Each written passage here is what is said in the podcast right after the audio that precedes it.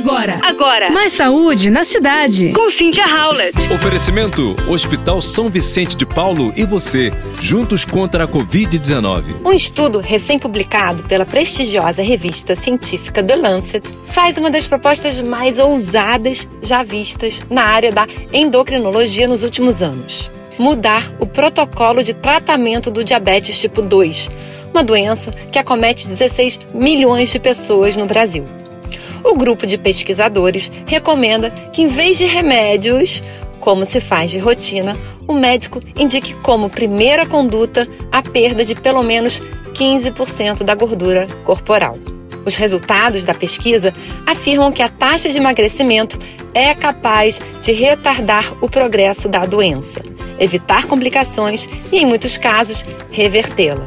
Por isso, gente, mais uma vez, atividade física e alimentação são fundamentais para combater a diabetes. E entre os especialistas que assinam o trabalho está o médico brasileiro Ricardo Cohen, que é coordenador do Centro de Diabetes e Obesidade do Hospital Alemão Oswaldo Cruz, em São Paulo.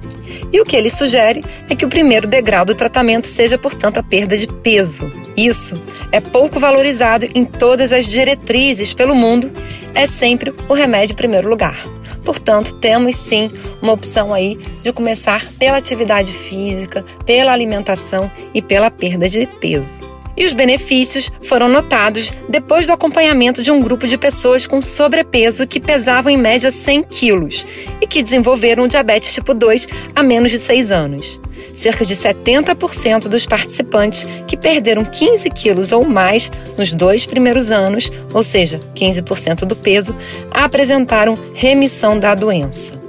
A ideia da nova conduta será apresentada essa semana no encontro anual da Associação Europeia para Estudos de Diabetes. Então, uma dieta equilibrada ajuda diretamente né, na diminuição do diabetes. Além disso, a atividade física.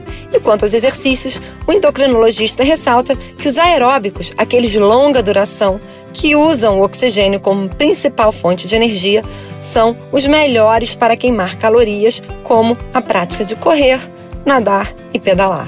Você ouviu Mais saúde na cidade. com Cynthia Howlett.